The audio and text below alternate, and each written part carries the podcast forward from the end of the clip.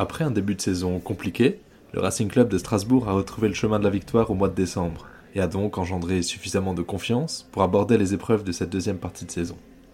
Au programme de la semaine à la Méno, l'accueil du PSG qui, on le sait, peut être compliqué face à des Strasbourgeois survoltés à domicile, et la réception du Havre en huitième de finale de Coupe de France. Bienvenue à tous pour ce nouvel épisode d'Échecs et Match.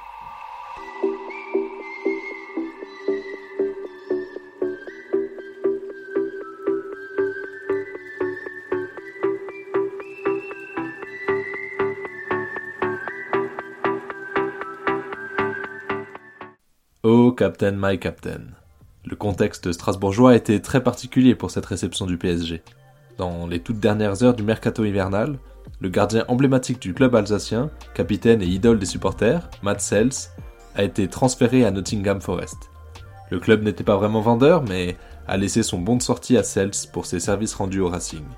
Lui-même pouvait difficilement refuser cette opportunité de tenter l'aventure de la Première Ligue alors qu'il devrait probablement jouer l'Euro en titulaire avec la Belgique à cause de la longue absence de Thibaut Courtois sur blessure.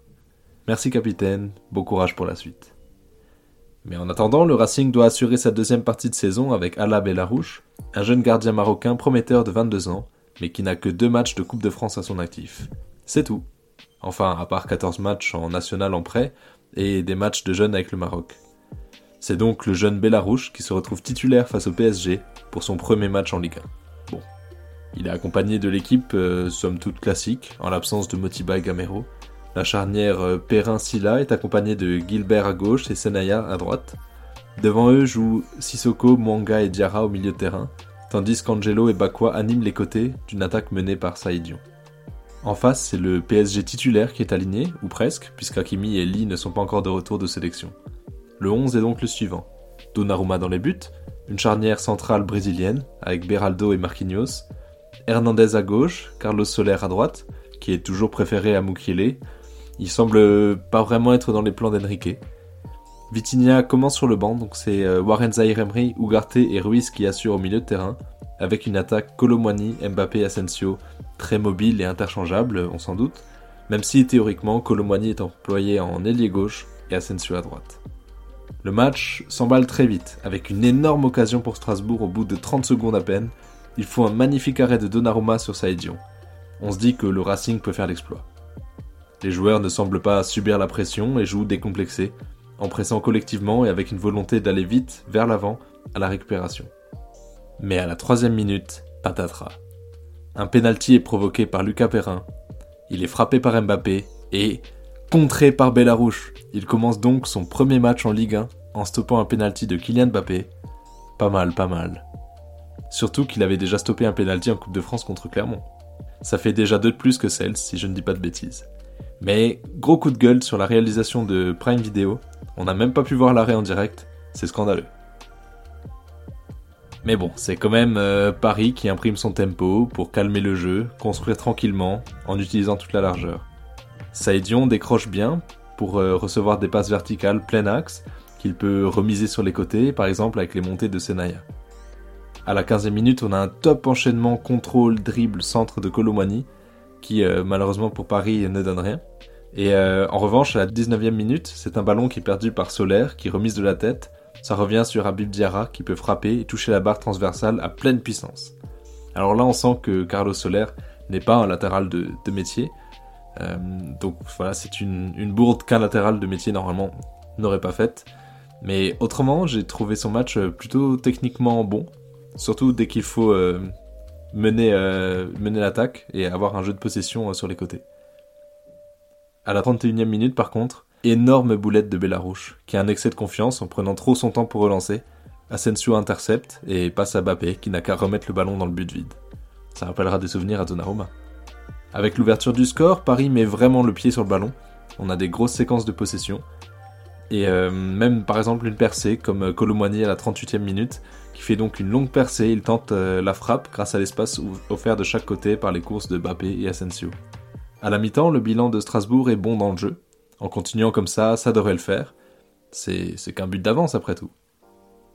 Mais dès la 48e, quel contre de Paris On a une belle transition avec une récupération basse, puis une passe extérieure de Bappé qui file devant la défense strasbourgeoise qui se replie. Asensio réceptionne, temporise et allume le but strasbourgeois. Ça fait 2 pour Paris, 0 pour Strasbourg. Mais à partir de la 55e minute, on a par exemple une bonne séquence de possession strasbourgeoise dans la moitié de terrain parisienne. 10 minutes plus tard, à la 68e minute, on a finalement une magnifique passe d'Angelo sur Bakwa, qui reprend le ballon directement dans les airs devant le premier poteau. Ça fait 1-2. Et tout de suite après, frappera de terre de Ruiz, Bellarouge se couche bien. Et tout de suite de l'autre côté, double occasion des mégas avec double arrêt de Donnarumma. Donc euh, toutes ces actions-là ont semblé euh, réveiller le Racing qui pousse fort, tout en devant résister aux tentatives parisiennes. Heureusement pour les Parisiens, on a un bon travail défensif d'Asensio, en plus d'être décisif sur les deux buts. À la 79e minute, on a un 2 contre 2 à jouer pour le Racing, mais Marquinhos euh, reste parfaitement placé et peut aisément intercepter la passe. Donc Paris subit dans la dernière minute, mais c'est aussi parce que Strasbourg pousse fort, on sait qu'ils sont capables de remonter des matchs jusqu'à la fin. Malheureusement pour le Racing, cette fois-ci, ils n'y arriveront pas. Le match se termine, ça fait toujours 2-1. Si on regarde les statistiques, on a 38% de possession pour Strasbourg, mais 20 tirs à 8 seulement pour Paris et 2,7 euh, XG pour Strasbourg contre seulement 2 XG pour Paris, euh, qui en plus euh, voit ses XG boostés par le penalty manqué de Bappé. Heureusement qu'ils ont eu un Donnarumma excellent qui a sorti 7 arrêts, c'est du très grand Donnarumma. Il pouvait pas grand chose sur, sur le premier but, donc sans Donnarumma, Strasbourg aurait certainement pu faire l'exploit.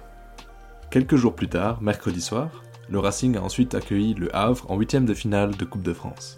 Je me suis donc rendu à la Méno pour l'occasion, ne sachant vraiment à quoi m'attendre, car euh, j'avais déjà assisté à ce même match en Ligue 1 à la mi-décembre, et il avait fallu un miracle pour attraper les 3 points à la toute dernière seconde sur une tête d'Abakar Silla sur corner. Euh, cette fois-ci, la composition euh, strasbourgeoise était sensiblement la même, avec pour seul changement la titularisation d'Emega en l'absence de Saïdion et de Thomas Delaine à la place de Senaya.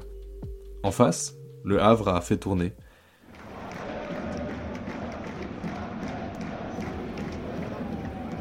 Strasbourg domine dès l'entame et se montre dangereux, les occasions se multiplient. À la 21e, on a même un but de Bakwa qui donne un 1-0 logique, on se dit que ça va être facile. Mais à la 30e minute, égalisation toute bête grâce à un but d'André Ayou.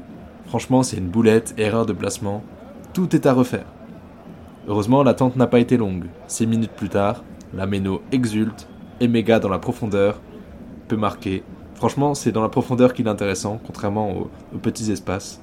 Il crucifie le, gardien à vrai et il mène le score à 2-1. Au retour des vestiaires, Strasbourg subit un peu plus. Le Havre commence bien mieux sa deuxième mi-temps. En même temps, c'était difficile de faire pire. Ayou est de loin le meilleur Havrais, mais en dehors de ça, c'était très fébrile défensivement. Ça n'empêche que ça pousse un peu plus, et Strasbourg accepte de subir tout en essayant de ralentir un peu le tempo du match. Et c'est dans les 15 dernières minutes que Strasbourg repousse fort. On a un carton rouge pour Le Havre à la 80e minute, euh, parce que Emega était euh, parti seul, taclé par derrière, le rouge est mérité. Puis euh, on peut avoir un 3-1 grâce à Marvin Senaya, qui rajoute son pion à la 90e minute. On s'attend presque à voir 4-1, mais on en restera là. Donc finalement, bon match d'Angelo et Bakwa, le danger est vraiment venu sur les ailes, aussi avec des doublements de, de et Gilbert. On a aussi eu quelques arrêts importants de Bellarouche. C'est vrai qu'il a l'air euh, serein sur sa ligne et dans son jeu au pied. Et surtout devant lui, euh, la, charrière, euh, charnière pardon, Perrin-Silla était plutôt solide. Donc bilan très encourageant pour le club alsacien, qui reste dans le top 10 en Ligue 1 et peut s'autoriser à rêver d'un beau parcours en Coupe de France après avoir éliminé deux équipes de Ligue 1 de la compétition. Affaire à suivre donc. Merci pour votre écoute et à très vite sur chaque match.